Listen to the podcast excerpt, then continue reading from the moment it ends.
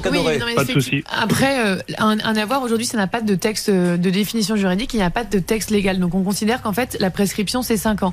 Parce que dans les échanges, il vous avait dit, ah, mais vous aviez un an pour l'utiliser. Sauf qu'en fait, il vous a jamais indiqué qu'il y avait un délai. Donc dans ce cas-là, tout simplement, c'est une créance et la prescription, c'est 5 ans. Donc il faut le savoir, quand il y a un, professionnel qui vous fait une créance, ça dure 5 ans. Bravo, monsieur Dallègre. Et je vous le dis, remboursez-le. Et moi-même, si j'ai besoin d'un ravalement, et, je pense par exemple à Maître Cadoré, mon avocate, là, prochainement, on fera appel à Dallègre Entreprise. D'accord C'est gentil. Merci beaucoup. Merci. Bah, eh, je vous trouve un plan. Vous pourriez me dire merci. un ravalement de façade Mais de chez vous, de votre petite maisonnette, allège. Oh, pas, je parlais pas de physique, je ne suis pas là encore.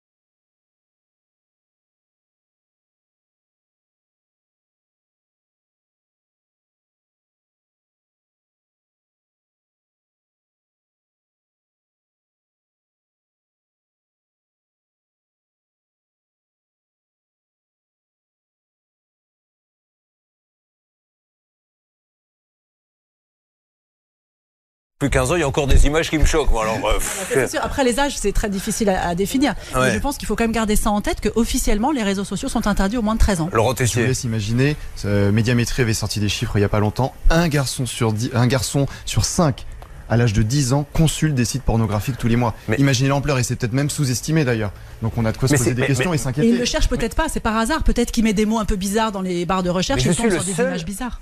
À, dire qu'on est dans un monde de fous. On, nous interdit des tas de choses à la télévision. C'est-à-dire, encore une fois, vous montrez un sein à la télé, il faut le flouter. S'il y a quelqu'un qui dit merde, il faut mettre un bip. Mais par contre, ça ne gêne personne que, que sur le téléphone portable, on ait accès à tout ça. C'est quand même dingue, ça, non? Ah bah, Il y a sûrement des raisons politiques et économiques là-dessus. Hein. donc après, euh, oui. Mais euh, par contre, il faut absolument. Et technique. Mais en tout cas, il faut absolument faire attention, faire une, de la protection et surtout de la prévention. Mais pas en faire un tabou, hein, c'est vraiment ça. Surtout pas en faire un tabou. Alors, il y a des solutions radicales. Agathe est avec nous. Bonjour Agathe. Agathe, m'entendez-vous? Vous m'entendez, Agathe? Oui, bonjour. Ah, je croyais que vous avez supprimé votre portable à vous aussi, parce que vous, vous l'avez supprimé à vos enfants. Je l'ai totalement supprimé pour l'instant à mes trois grands, oui, tout à fait. Ils ont quel âge? 17, 16 à l'instant et euh, 12. Vous ne devez pas être très populaire dans la famille. Dites-moi, mais comment ça se passe alors? Ils ont accepté cette décision? Ils n'ont pas trop eu le choix. Mais qu'est-ce qui vous a... Pourquoi avez-vous fait ça? Parce que moi, j'ai besoin que mes enfants aient un téléphone pour être joignables. Le problème, c'est qu'on leur met un téléphone qui fait d'autres choses à côté. Et euh, on a vu les, les résultats scolaires euh, diminuer, la motivation diminuer, les retours à la maison après les cours euh, être de plus en plus tardifs. Et puis, euh, on s'est aperçu qu'ils passaient plus de temps sur les réseaux sociaux justement que euh, que, que, ailleurs, juste. Je me demande si, euh, effectivement, euh, on n'est pas en train de prôner le retour du téléphone à clapper, celui où il n'y a pas d'écran, mais non, mais celui où il n'y a plus d'image. Effectivement.